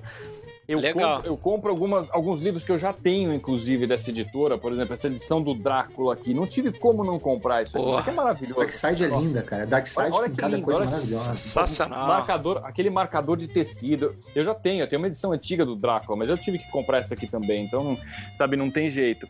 E, e essa do, do, Star Wars eu comprei até para ler com os meus filhos. Ah, vamos ler, vou ler a história. Eles adoram o filme também, então a gente foi lendo. Mas não acrescenta nada. Eu tenho uma sabe? história, Sérgio, tu tava falando. É, eu, eu, todo mundo que me conhece sabe, eu sou apaixonado por Indiana Jones, né? Foi o filme que meio que criou toda a minha cinefilia, foi Indiana Jones. E tinha essa coisa de você ver o filme e depois não tinha como como, como conseguir ver ele depois de anos. Só que no meu caso eu não vi no cinema, eu só fui ver ele quando passou na TV. E eu não tinha cassete, eu fiquei tão enlouquecido, tão enlouquecido, e eu encontrei a adaptação do Campbell Black na livraria da cidade eu peguei aquela coisa e eu reli ela umas duas ou três vezes. E aí, tava na escola ainda, gurizão, tinha aquela coisa de você pegar um livro e lá na frente explicar, falar do livro pra turma. Uhum. E o Fábio Rockenbach vai lá na frente da turma e fala começa a contar toda a história do filme que todo mundo já conhecia de ponta cabeça. Mas eu tinha que falar do livro, porque eu tinha lido o livro três vezes. E é, acho que é a mesma coisa que você falou. É, é, ele, é, ele é fiel, mas ele tem algumas coisas a mais que não aparecem no filme, que me parece que é aquele acesso a versões de roteiro, alguma coisa isso, assim, que, é, vai, que, seja isso, que vai ampliando. Deixa eu, é. deixa eu lembrar uma. Alguém comentou sobre que a própria Versátil tem uma, uma caixa literatura no cinema. Assim, eu, não, eu não tenho essa caixa, eu não, não lembro quais filmes são. Mas aí eu lembrei de outra, até porque também tem curadoria feita pela aquelas coleções lançadas pela Folha. Tem uma caixa ali, é, grandes livros no cinema, uma caixa com 25 é, livrinhos, né? É aquele livrinho que vem falando sobre o, o livro, depois sobre o filme, sobre o diretor do filme, e tem o, o DVD no final. Eu tenho essa coleção. Ah, bacana. Só citando alguma, alguns desses 25 ali, tem o 1984, né? Do, do, do George, George Orwell, Orwell né? e a, a, a, versão, a versão lá dos anos 50, aquela com Edmund O'Brien. Tem o Crime e Castigo, uma versão que agora eu não me recordo qual é, mas não é é, não é aquela do Peter Lorre, lá Antigona.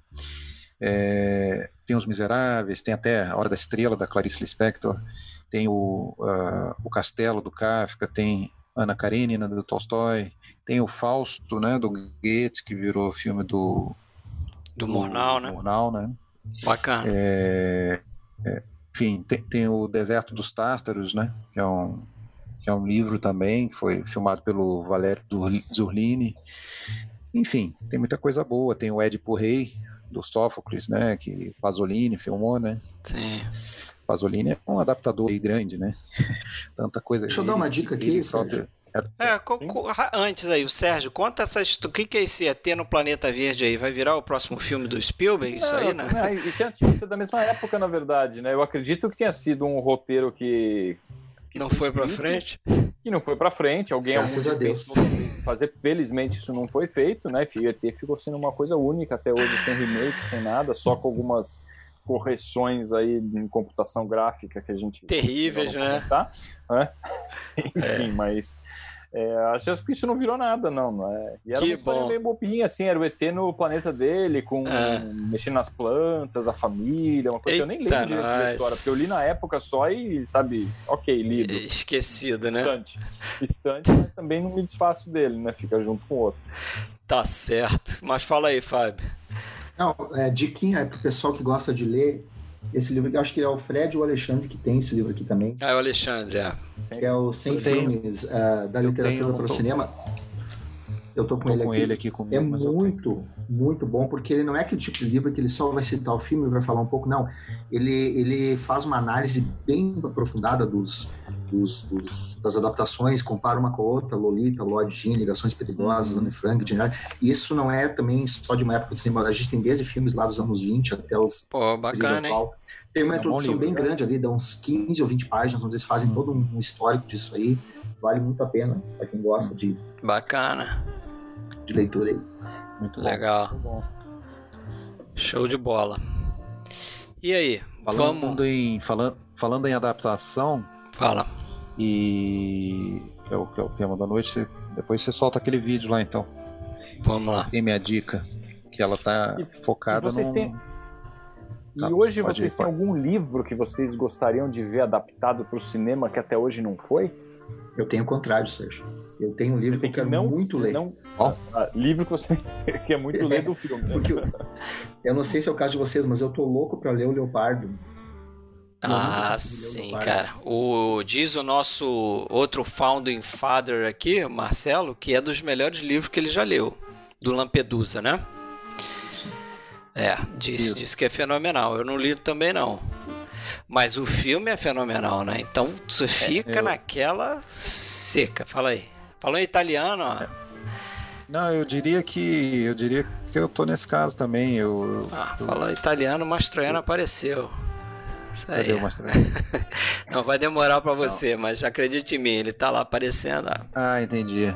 Não, o que eu ia falar é que o eu também eu consigo lembrar de vários livros que eu desejo ler por ter gostado do filme, né? Sim. E, mas o contrário, eu não saberia citar um, um livro que eu quero ver adaptar. É, também agora não. Eu, eu, tenho, eu citaria assim uma frustração, não é um livro específico, mas é um é uma obra da literatura que nunca ganhou uma adaptação digna, que é qualquer das boas histórias do Conan Doyle, do Sherlock Holmes. Não existe nenhuma, nenhuma assim que você fale, olha, essa aqui é você não gosta nem das versões do. Tem o seu charme, né? Do, do Basil Rathbone lá, tem, aquelas tem, versões. Tem, tem o, o gosto, Cão dos Baskerville. Mas realmente não tem aquela edição. Você lembrou bem? Não tem aquela edição definitiva, né? Aquela coisa. Eu acho que é mais ou menos a mesma coisa acontece com os filmes da Agatha Christie, talvez. Não, não, um ou assim, outro. Não. Tem o Assassinato alguém, alguém no Expresso do Oriente, é muito é, bom, mas. Morte no Nilo eu gosto. Morte no Nilo eu gosto também, mas tem seus probleminhas.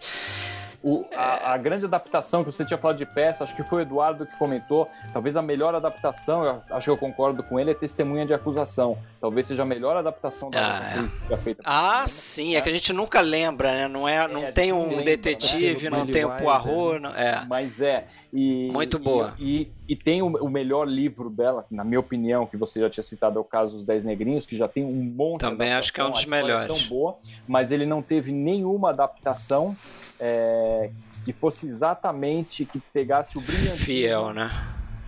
O problema você não é tratou muito fiel. bem sobre isso na, é, naquela dicas triplas na... que a gente fez. Que Vocês... a gente fez, eu falei sobre a, a Vingador Invisível, filme de 45. Vingador Invisível. Mas, mas nenhuma, a, a maior parte das, das versões para o cinema elas se baseiam na peça de teatro, que tem um final diferente mesmo, mas mesmo a versão russa de 87 e essa versão feita para TV agora, que foi de 2015, se eu não me engano, produzida pela BBC, essas se aproximaram mais né, da, daquele final engenhoso que ela tinha pensado no livro, mas nenhuma chega até o ponto que o, que o livro chega. Né? Eu sou fascinado por essa por essa história desde pequenininho, porque foi, assim, acho que foi o primeiro livro dela que eu li, e todo mundo conhece a história, 10 pessoas numa ilha, e de repente as pessoas começam a ser assassinadas e, e ninguém sabe quem que tá matando. Então o livro, na verdade, é um whodunit, né? É. E você fica lendo. E eu nunca me esqueço quando eu cheguei no final, que morreu o último, parado com o livro na mão, porque você lê pela primeira vez aquilo, morre o último, você não sabe quem matou assim, será que eu sou um idiota, eu perdi alguma coisa, eu não sei. Não, aí depois aparece uma carta e você vai entender tudo o que aconteceu. Talvez aquilo que a gente estava conversando no começo, talvez isso funcione no é, livro. no livro. Mas, talvez passado para o filme, o filme teria que fazer Será que é um filme, será que é um livro inadaptável, talvez? Pois é, assim. é, ele teria que fazer um flashback para contar o que, que tinha acontecido e nenhuma versão. Eu já vi acho que umas cinco ou seis versões desse filme, nenhuma das versões É? Você está falando aí, eu tô lembrando de uma bobeiragem. Não sei se vocês é. vão lembrar desse filme, eu revi agora com a minha mãe também aqui. Minha mãe está na quarentena, está aqui comigo. Eu já sei do que você vai falar. É, é como é que é? Assassinato, Assassinato por, por morte. Assassinato por morte. Assassinato por morte. de citar, o João Veiga acabou de citar ele aqui. Que, que eles fazem uma paródia, né? Até o Truman Capote tá no filme também. Sim. Mas tem o Peter Sellers, tem o David Niven, é, Peter Falk. Muito bom esse filme. Assim, bom aquela comédia. Isso, uma comédia, né? Sem, sem muito compromisso ali. Mas é interessantíssimo, porque eles criticam justamente essa, essa coisa da, desses escritores tipo Agatha Christie que às vezes incluem o personagem nos últimos capítulos do livro ali, nas últimas páginas aparece um personagem e pô, você nunca teria como descobrir, porque surge Deus um personagem na... É, exatamente. E... Aí o, o, o, João, não é o João, o quem é que falou? O Leonardo comenta o Fundação do Isaac Asimov, que também é um, acho difícil a gente ver no cinema Cavalo, Operação Cavalo de Troia também acho que é alguma coisa que a gente não vai conseguir no cinema. É, Mas você sabe qual é, qual é a melhor. É isso do Asimov Fundação. Asimov você sabe qual é a melhor peça de teatro, né? Qual é? A melhor peça de teatro adaptada para cinema, você sabe. Vocês são cinéfilos. Diz a lenda que é a maior adaptação de teatro para o cinema. E eu não vi a qual peça é? de teatro, acho que nenhum de vocês viu. Mas qual é? Não, não, não peguei. Tá o Alexandre até. O Alexandre é italiano? O, o é italiana essa peça, não? Não, não, não. Teatro, anfiteatro romano? É Casablanca, né? Ah, Casablanca. Mas tem, tem Casablanca, é isso? Eu perguntar claro. se tem um Max von Sydow. Não, apareceu. Não, aí, não diz a lenda não. que a peça que deu origem ao, ao filme ela é horrível. Ela é uma peça horrível. Ah, sim. Mas tem outras aí, né? Diversas outras, mas fala aí. Eu. Ah, não, eu, eu, uma questão que depois eu pensei também, e adaptação de, de teatro para o cinema, vocês gostam quando o, o cinema tenta manter aquele formato de peça? Utilizando a linguagem de, cine, de cinema, mas utilizando. A gente comentou num Dicas Tripas aí que o William trouxe o, aquele Armadilha Mortal né? Que é uma peça que eu não vou lembrar de quem é, mas é, era uma peça de teatro que o Sidney Lumet trouxe para as telas e virou filme. E é claro, ele usa a linguagem cinematográfica, não é, não é como se fosse teatro filmado, né? A câmera numa posição, os atores na frente da câmera, não, não tem corte, não tem, não tem essas características de teatro, evidentemente, mas se passa num ambiente só. Ele, ele utiliza muitas coisas que você vê que que funcionaram na peça ele leva para o filme. Né? Tem, tem Mas aquela uma peça, tentativa clara de, de, vincular com a peça. É, uma, era uma, foi, foi escrita para o teatro, né? uma peça mesmo. Ela, eu achei que ela tinha sido escrita pelo próprio Michael Caine. Não. Não, tô brincando. É, tem essa brincadeira no filme. Ira né? Levin. Isso, boa. Michael Caine. Nada como MDB para salvar nossa barra aí. Bebê de Rosemary também. Bebê de Rosemary. Isso aí. Mas vamos, vamos pro mandar um clipezinho aqui do, do Alexandre. Dica, dica da live do Alexandre, vamos lá. Nota aí, pessoal. Pega a caneta que são seis filmes que eu vou citar. Isso, é um minutinho também. Tá? São italianos? Não? Oh, não estraga, spoiler, porra. Spoiler da noite. Mas certo, certo que sim. Vamos lá. E tem a ver com o próximo assunto, que é a gente contar um pouquinho o que, que a gente tá. O que, que a gente tem visto aí nesse. Nessa, nesses tempos de corona aí, beleza? Vamos lá, clipe do Alexandre, manda ver. A parceria do diretor Mauro Bolognini com o então escritor Pier Paolo Pasolini rendeu alguns bons filmes, como A Longa Noite de Loucuras, La Notte Brava, de 1959, que antecipa um pouquinho o espírito do La Dolce Vita no ano seguinte, tratando desse hedonismo da juventude romana do período do boom econômico. Uma outra obra colaboração dos dois é o Belo Antônio, mais um filme que trata dessa inadequação aos valores tradicionais da sociedade.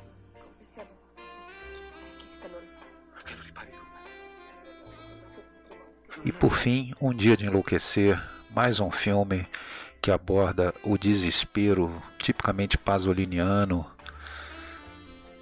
do homem moderno frente a uma sociedade em mutação. Eu falo ainda de outros três filmes que Pasolini escreveu: A Morte de um Amigo, A Morte, dirigido por Bertolucci, e meu preferido, Uma Vida Violenta, um ensaio para o Acatone. Então vamos lá, tá ou não tá o óculos? Explica aí essa história aí de bastidores. óculos? Não, você pediu para preparar uma dica e eu aproveitei que eu estava no uma semana de ver filme do Mauro Bolognini, ah. especialmente a sua parceria com o, o então escritor, ainda apenas escritor Pasolini, né? É, que antes dele dirigir o Acatone em 61, ele, ele era escritor e alguns filmes são baseados em livros dele e depois diretamente como roteirista.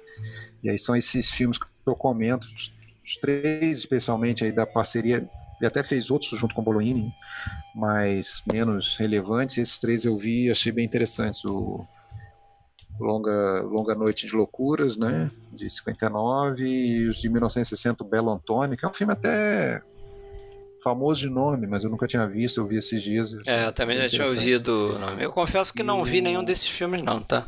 Que você botou e aí. E esse Um Dia de Enlouquecer. São, são três filmes e assim, eu de, eu confesso que eu, eu gosto mais dos, do, dos filmes em que o Pasolini é apenas roteirista do que os filmes dele como diretor. Como diretor, Como né? diretor eu, eu, gosto eu gosto da Capone, mas depois eu, ele entra numa vibe ali que não é muito a minha. É, mas, eu, eu também tenho uma... É, eu tô em dívida em algumas coisas ainda, não vi o Evangelho segundo São Mateus. Evangelho eu vi. Que até um, um tem um Blu-ray, inclusive. Um espectador aí, ouvinte nosso aí, o, o Damiani, acho que é Damiani seu nome, né? Damiani Lobo perguntou aí, ah, e as adaptações de filmes religiosos, né? Acho que ele está se referindo à Bíblia e, e outros textos desse tipo, né? É... Sim, não, não deixam de ser adaptações. Não né? deixam de ser adaptações, né? A Índia parece que faz muito isso. Eu tive lendo alguma coisa sobre isso. Eles adaptam muito aquele Mahabharata, que é um texto sagrado deles. Então tem muito, muito filme de Bollywood baseado em, textos do Mahabharata, que parece que é gigantesco também. É gigantesco. É, enorme, é tipo Mil Uma Noites, né? Tira trechos ali dele para ah, para fazer, né? Pra deriva ali algumas histórias, né? A mesma coisa a gente tem com a Bíblia também, né? Atualmente faz, faz tempo, né? Acho que a última adaptação assim que fez algum barulho foi o Mel Gibson com, com a Paixão, não foi? Ah, você não tá com... Não, acho que foi o, para. o êxodo dos... Para, para, para, para tudo. Você não está considerando os filmes da Record? É, eu, eu, eu, até lembrei Porra, dos filmes da Record. você não, não viu falar. aqueles filmes? Você Tava tá de sacanagem. Você não viu? É, teve o Êxodos, né? Eu não, eu não vi o Êxodos. Não, teve uns filmes da Record com Igreja Universal, né? Tiveram umas coisas assim, os caras tentando entrar nesse, nesse ramo também. Enfim. Mas qual é a, a, a, a maior. Uma, no, uma noite de revelações amorosas aí do, do nosso. É? Tá rolando no chat? Sim, aí. Além de falar que, que ama o William, agora ele tá revelando que ele namorou a Grace Kelly, porra. Que isso? É que eu não tenho avatar aqui da Grace Kelly aqui, senão ia já mandar. Temos, já temos um suspeito do acidente de carro, então. Que é, isso cai naquela, cai naquela coisa assim, né? Dele acordar e falar. Olha assim, aí, o, o, o Sérgio ficou até suado agora aqui, ó. Tá passando a mão na cara aqui, com o olhinho fechado, mas. Matar. Vontade de ficar com a Grace Kelly de novo, né? Por que tu já ficou com ela? Não, é porque eu já senti essa mesma vontade. Tá certo. Então, galera, vamos, vamos abandonar um pouco esse tema aí. Vamos, vamos tentar lembrar o que, que a gente. Já temos aí uma hora e 17 de live aí. Vamos tentar lembrar. Trabalho, né, pessoal? O que que. Tem trabalho amanhã? É verdade, né? Mas de trabalho de casa, mas é. Mas vamos tentar lembrar aí o que, que a gente viu aí recentemente. Mais dicas, mais dicas. Comecem aí. Eu vou trazer um aqui. Vamos lá. E aí? Dom Deixa Corleone pergunta. Planilha. Letterbox. É, abre o Letterbox aí. Vocês querem que eu comece? Eu posso começar. Vamos lá. Eu vi um filme da Lucrécia, Lucrécia Martel, a cineasta que eu só conhecia de nome, argentina. Eu vi o Pântano, que eu acho que é o acho que é o filme mais famoso dela, né? Bem legal o filme, cara. Tem Bom. toda uma atmosfera ali, aquele tipo de filme que, como o William falou da, última vez, né? O filme é parado. Parado. Parece que nada acontece mas acontece bastante coisa. São pessoas meio que enfurnadas numa casa ali, né, numa casa de, de, de campo e é, é, muito doido esse filme assim, porque ele, ele trata de algumas coisas, principalmente em relação aos filhos, né, a nossos filhos. É, tem algumas bizarrices assim de, de relação de pai com filho, nada pesado não, mas assim algumas coisas insinuadas e e outros de tipo crianças correndo no meio do, do mato, caçando com arma de verdade. E parece que cada criança ali tem um, uma deformidade. Tem um garoto com, com o olho meio ferrado, porque aconteceu um acidente com ele. Mas é um filme bastante interessante e, e claustrofóbico, assim, né? Se você está com problema em em, em, lidar com essa quarentena, recomendo não ver esse filme agora, mas guarda para ver depois o Pântano La Cienaga, o nome do filme original.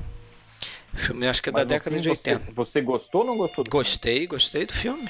Filme bastante interessante.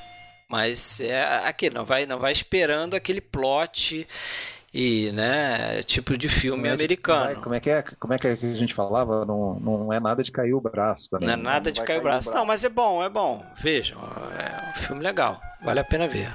O cinema argentino hum. traz gratas surpresas. Não sei se vocês viram. O Fábio viu alguma coisa da não, não Lucrécia? Não. É. Tenho curiosidade. Vale a pena. Começa com Pântano, é uma boa. Mas digam aí. Aí eu matei uma dívida antiga que eu tinha, tava outro dia no Telecine Cult lá e tava. Tinha passado Nashville do Altman, que eu não tinha visto até hoje. Boa, Alexandre viu esse também.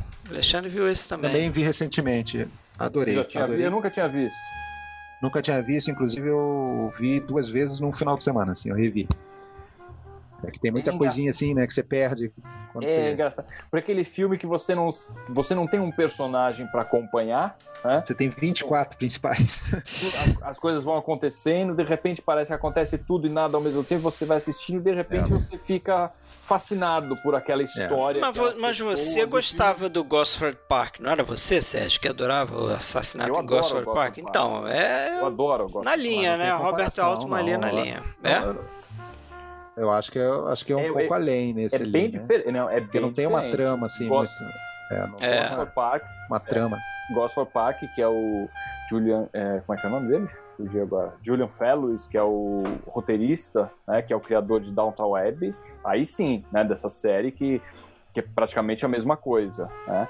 Mas o, não vi muita semelhança, não, do Gosford Park com. Não, mas o estilão, assim, de vários, várias núcleos ali acontecendo, muitos, muitos personagens. É, talvez muitos, muitos Nesse sentido. Com tramas independentes. É, então, ok, tá, tá, talvez, é, talvez por é, aí. Mas eu acho que, é, mas, é, mas o Nashville, além disso, tem a questão do plot ser aquela coisa do plot mínimo, né? Assim, é, não tem um sim, é, sim, é, claro, é, são, são como se fossem quadros, esquetes, né? É, mas é um adult vita em isso. E aí tem uma coisa outra que eu achei muito interessante, a trilha sonora, baixei na mesma hora, tô escutando direto essas semanas aí. E aí a... é interessante que os próprios atores, né? É... não sei se já foram escolhidos atores que também tinham dotes musicais, mas os próprios atores compuseram e cantaram. Ah, músicas. tem o Chris Christopherson, tirando, né? Tirando a Ruivinha que Não, faz a... striptease, né? Keith, Keith, é, o Keith, o Keith Carradine, ah. Keith Caroline, uh, Karen Black uh, e outros ali, né? Sim, mas tem músicos ah, mesmo. Aquela da, do striptease, coitada. mas ela... Mas o Caroline canta muito bem, inclusive ganhou o Oscar, né? A, a canção foi Aquela música, a, a, Oscar, essa música é muito conhecida, né? Essa música já era muito conhecida antes até de eu, de conhecer o filme. Essa música eu já conhecia sem saber que essa música era desse filme.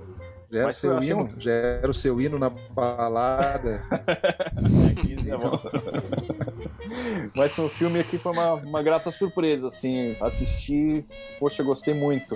A hora que eu vi a duração, sei lá, 170 minutos. Com o começo. Será? Será? Ah, e aí, assim, né, cara? Deixa, deixa até aproveitando o momento que a gente tá vivendo de Covid-19, né? Eu tenho a mania, é, cada vez mais tô vendo um filme, fico olhando em MDB, né? Ah, como é que é o nome desse ator mesmo? Que outro filme que eu já vi com esse cara, com essa mulher e não sei o quê. E agora tem acontecido direto, né? O Nashville, aquele montão de, de atores, eu entrei num cara lá, ah, morreu agora, sei lá, 10 de abril. Aí eu já pensei, puta, Covid, vou lá, não deu outra, né? Faz o marido daquela que fica no hospital lá, que desmaia, sabe? Sim, é o Ellen Garfield. E aí, essas semanas está acontecendo isso direto. Outro dia eu vi um com a é, Lucia Bozzi Bozé, é uma lá de filmes do Antonioni e tal. Tá lá com quase 90 anos lá. Né? Ah, morreu de pneumonia e tal. Aí, hum. aí no Google é, tem suspeita, Covid. Teve mais uma. Ah, a, a mãe do Kiefer Sutherland, que foi hum. casada com o Donald Sutherland também, que era. Acho que é Shirley. Esqueci o nome dela, mas era, era atriz também. Também. É, pneumonia por agora, assim. Então, a coisa tá adentrando o mundo do cinema, claro, né? Como não, não poderia deixar de ser. Infelizmente. Espero que esteja é, tenha passado pior já disso tudo aí. E aí, Fábio, você viu o que aí recentemente? Eu tenho pago algumas dívidas. E aquela coisa, às vezes a gente gosta mais de rever os filmes que tu gosta do que ver coisa ah. nova. Então eu tô, tô meio que variando nisso. Esse é o drama, né? É, uh, o Casamento de Maria Brown, nunca tinha visto. Eu vi o Nosferatu do, do Herzog, que eu também não tinha visto. O Diabolik, não tinha visto ainda. Mas o que eu quero, quero indicar pro pessoal aqui é um filme que eu já tinha visto, era moleque. Eu vi de novo e eu adorei demais.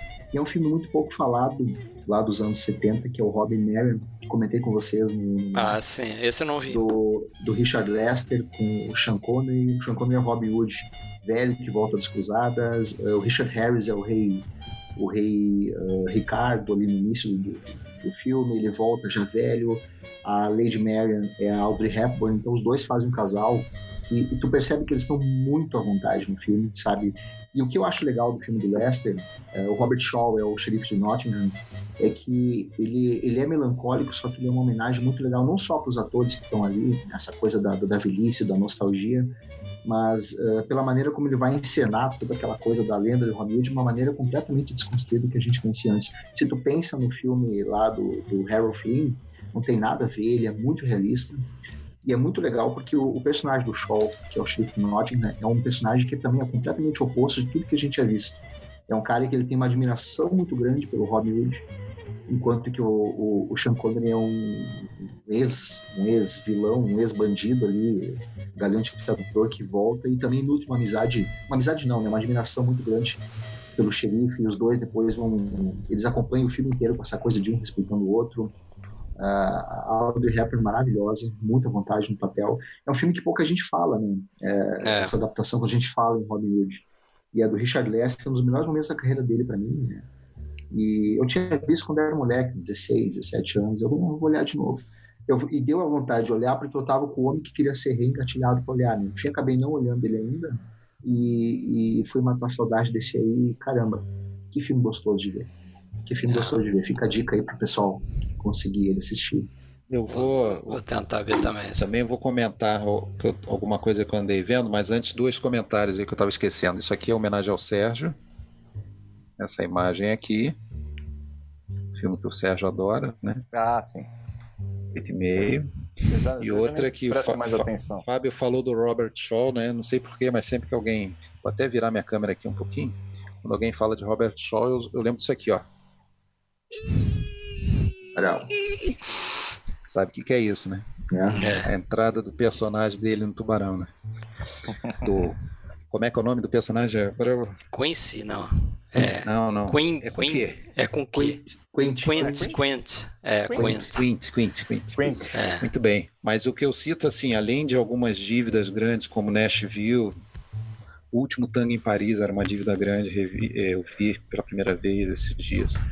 Uh, revendo algumas. Ah, o Transport, Transport, Trans, Transpotting também é outra que eu faço a coisa certa, do Spike Lee também não tinha visto. Estou falando de coisas assim que eu, que eu, vi nesse último mês aí, vamos dizer.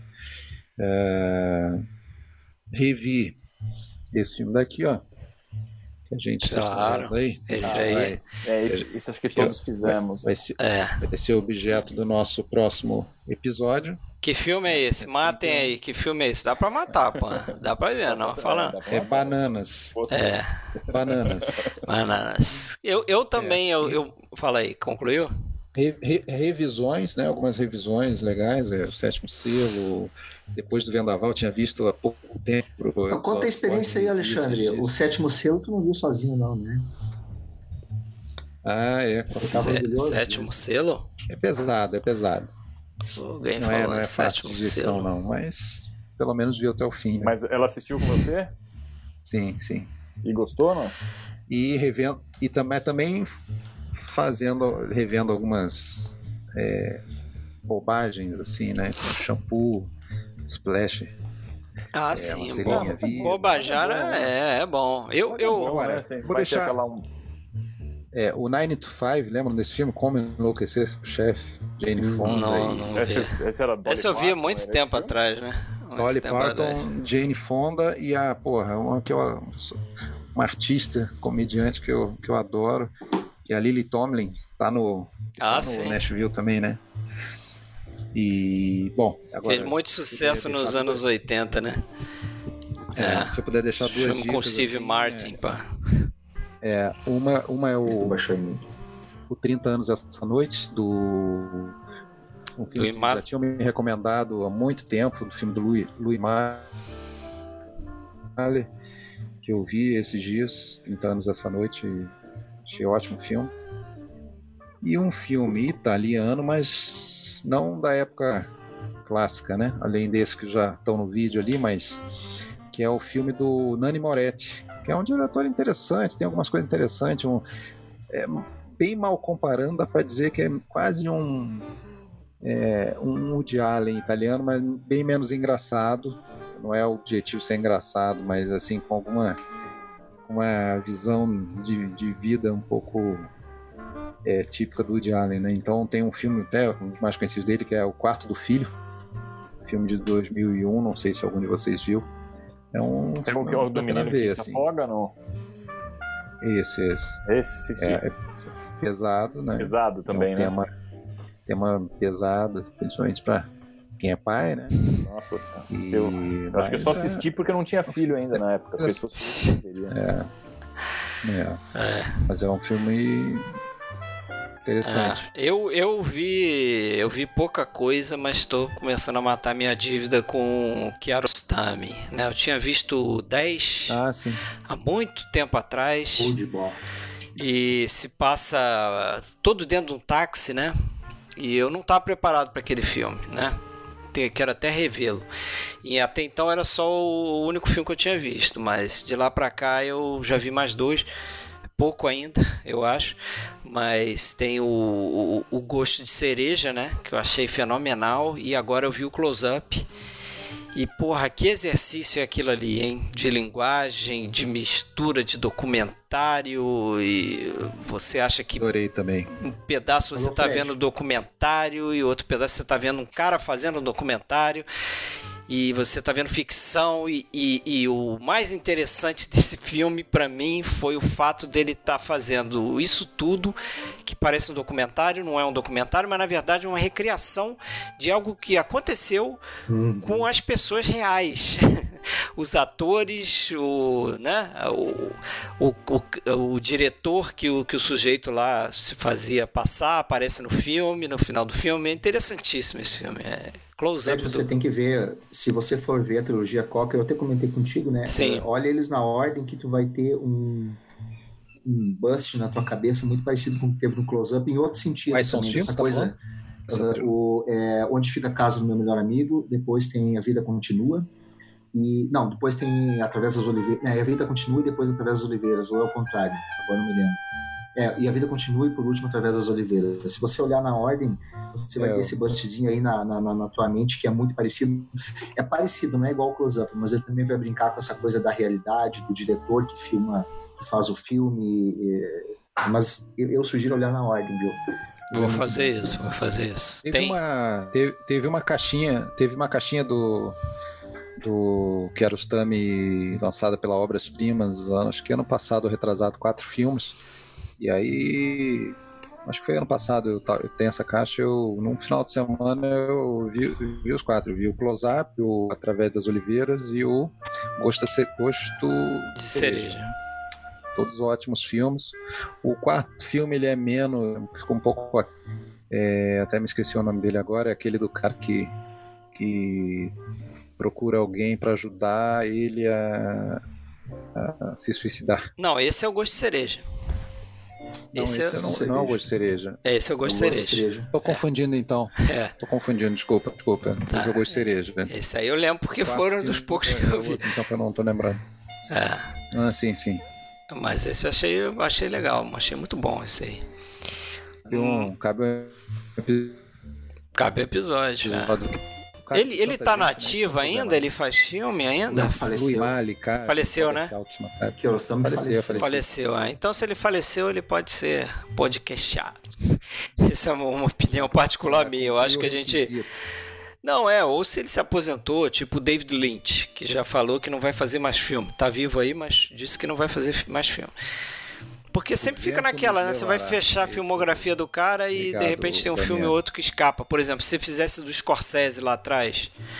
E aí, você ia fazer um do Scorsese e não ia fazer do último filme dele, do irlandês, porra, que eu acho um excelente filme. Porque tem gente aí esperando para fazer a filmografia do Clint Eastwood, não consegue, né? Não, não, cara. tá difícil, Olha, o Clint Eastwood no cinema e o Keith Richards na música não dá para fazer a discografia, porque vai ser eterna. Né?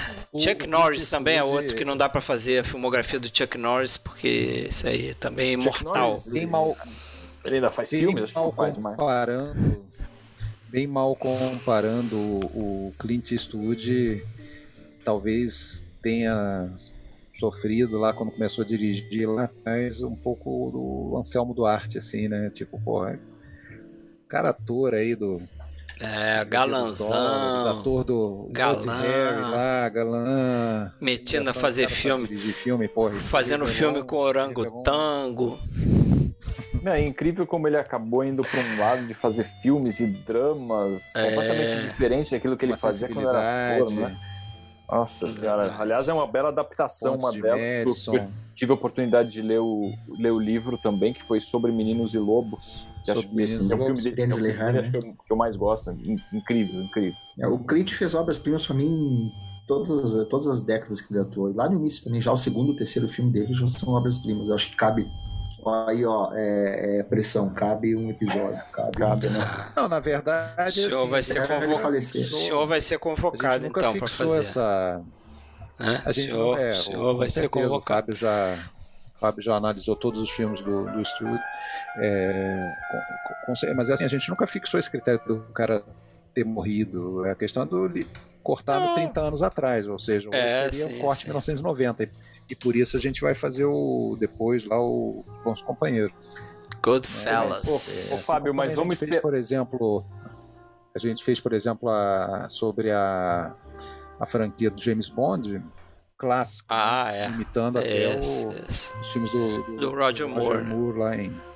Eu acho que eu sei o que o Sérgio vai dizer aí. Eu vou te perguntar, nós vamos esperar o quinto para fazer o episódio do Indiana Jones, não? Não, o quarto, vocês já não vai ficaram quinto, satisfeitos não? com o quarto, pô? Eu achei que tu ia dizer para esperar até 2025 para fazer o Clint, só para poder botar as pontas em Madison. Vocês não se satisfizeram não com o quarto episódio, aquela bomba de caveira de cristal? Nossa senhora. Putz, grila, podia dormir sem aquela, hein? Aquela ali conseguiu ser pior do que o tempo da perdição, vamos combinar. Tempo da perdição já é. Hum, é... Ah, não, não, não, não vamos começar com isso aqui. não, não, é, não, é, não é bem por aí. Não é bem por aí. É por aí. Vai, ter, vai ter o quinto ou não? É? é? Não, então ficamos com essa deixa aí, então. Isso certo. Tá... Agora, é Fred. Bem lembrado lá, o... Bem lembrado da minha aqui, o Clint com 80 anos, o cara me mete dois filmes de guerra de pesado para filmar no mesmo Juntos, ano, né? Que era lá o Cartas, Carta de Vojima e a é, Conquista da Honra, 2006. né? E lançaram juntos, lembra? Lançaram os dois filmes. Foi, sim, sim, sim. E vocês aí nessa quarentena, vocês conseguem ficar alheios às séries Netflix e Amazon? Vocês não assistem séries nenhuma? Como que vocês ficam nessa? Hum, tem uma parada boa com passada. séries aí, cara. Eu, se eu não assisti é, série, dá divórcio. Dá. É, então, eu assisto algumas que eu nem vou contar aqui, porque vamos assistir essa série. A gente assiste, assiste. É. vamos lá. Todo mundo odeia o Chris. É o que eu faço é coisa, vez ou outra, voltar pro Seinfeld e ver alguns episódios de Seinfeld, que é uma coisa que eu não me canso de ver. Mas aí você não ouve, você vai, você vai ficar assistindo essa série velha aí? Não, eu? Não. Não. É, minha esposa é a primeira a ver o Seinfeld, cara. Pedi. Ah, ela gosta também. Adora Seinfeld. Adora ah, vou Seinfeld. recomendar aí, tá? Ó, eu não vejo muita série, mas uma coisa de dois, três anos eu assisti uma série que ninguém conhece por aqui, porque não é americana, mas tem a série A Ponte. Ah, é, é com a policial, ela é, ela tem dinamarquesa é, sueca. Só que, a, só que a original é de lá, Dinamarca, a original, tá, Suécia. tá, eu só vi a refilmagem. Depois foi refilmado nos Estados Unidos e México. São dois policiais, uns Ah, eu vi, eu comecei a ver a série americana. A série americana que é o como é o nome, gente? A original sueca é muito boa. Tem quatro temporadas. Eu vi. A policial tem Asperger, né? Mas eu nunca vi a original. eu vi três temporadas e cansei, porque saiu do tema completamente. Uhum. Alguém vai lembrar aí embaixo? Estão reclamando aí, Fred. Tempo da Perdição, minha sessão da tarde favorita. Eu amo o é, Tempo da eu Perdição. Falei... tá vendo? Você tá vendo, Fred? Fica é, só na sessão. Você quer dar uma trollada na live, né? Fica só na sessão da tarde. Ótima sessão da tarde. Agora, pô, não, não acredito que você. Como é que vocês. Vamos lá, como é que vocês ranqueiam os filmes do Indiana Jones? Olha, Caçadores da Arca Perdida, o primeiro, acho que não tem comparação. Depois, Indiana Jones é a última cruzada. É. Segundo, e aí depois é, é, vocês brigam entre. É um 3, 2, 4. É não, não, não. O tempo da perdição é bem melhor que o quarto, pelo amor de Deus. Sim, é, é bem melhor. É, o então, quarto é... é muito ruim. Muito ruim. Eu vi no cinema essa merda. É, é. Esse da caveira, né? É, caveira de cristal. Hum, acompanha o relator. Lamentável. Sobre série, geralmente o meu, meu pensamento é o seguinte: dois episódios de uma série que não tem fim que vale um bom filme. Então, sempre que eu posso, eu troco. É, e eu tenho um problema com a série que é o seguinte, cara. Você começa a ver. Primeira temporada, porra, sensacional. Aqueles ganchos todos pra próxima temporada, não sei o que. Tu vai ver a segunda temporada, o negócio já. Muitas vezes já caiu de nível e tu fica, caraca, agora, o que, que eu faço? Continuo assistindo esse troço? Já comecei? Uhum. E agora? Eu parei. Esse, é. esse aí que você falou Acontece que eu não lembro o nome eu cortei no. Não, não assisti a última temporada. A terceira ficou muito ruim. Ficou muito ruim. Saiu Aí, ó, completamente. Tem um desafio para vocês, ó. Ah. Fazer um episódio para falar sobre Rin Star Trek clássica, para falar Land of the Lost, para falar Land sobre of the Lost, uh, Perdidos no Espaço. Aí, fica o desafio em 2032, está marcado. Até ver tudo, né? Até ver Magnum. Eu vi, eu vi Star Trek, cara. Eu fui nesse. Eu voltei ao passado, algum ano retrasado, ah, acho. Comecei a ver Star Trek antiga lá. É, eu comecei também, eu vi alguns episódios. Só é que eu não. Muita coisa, né? Tem muita coisa e assim, chega um momento que você começa. É, é que nem aquela série com o Peter Falk que o nosso amigo Columbo. Felipe Columbo, Columbo, gostava, né? Às vezes é um pouco parecido. Você começa a, a perceber o padrão. Se repete todo caso é praticamente igual. Acontece isso aqui, aí acontece isso aqui com ele, ele vai atrás disso aqui, vai quando você vê a mesma historinha com os personagens diferentes e ele resolve sempre ah, mas, do mesmo jeito. Mas a maior parte, acho, desses seriados dos anos 70, 80, elas são muito assim, né? repetitivos, né? é. Patrão, patrão, o avião, o avião, patrão. É, Ilha da Fantasia 1. É totalmente é, reboot ali. Cada episódio é um reboot. Super Máquina, eles sempre tinham uma fórmula, né? De. de... Você assistiu o, o seriado do Incrível Hulk, você já sabia que ele ia se transformar duas vezes em cada episódio. Como é que é Trovão Azul? Puta Trovão merda. Azul. Águia de Fogo. Águia de Fogo. James Quarantino.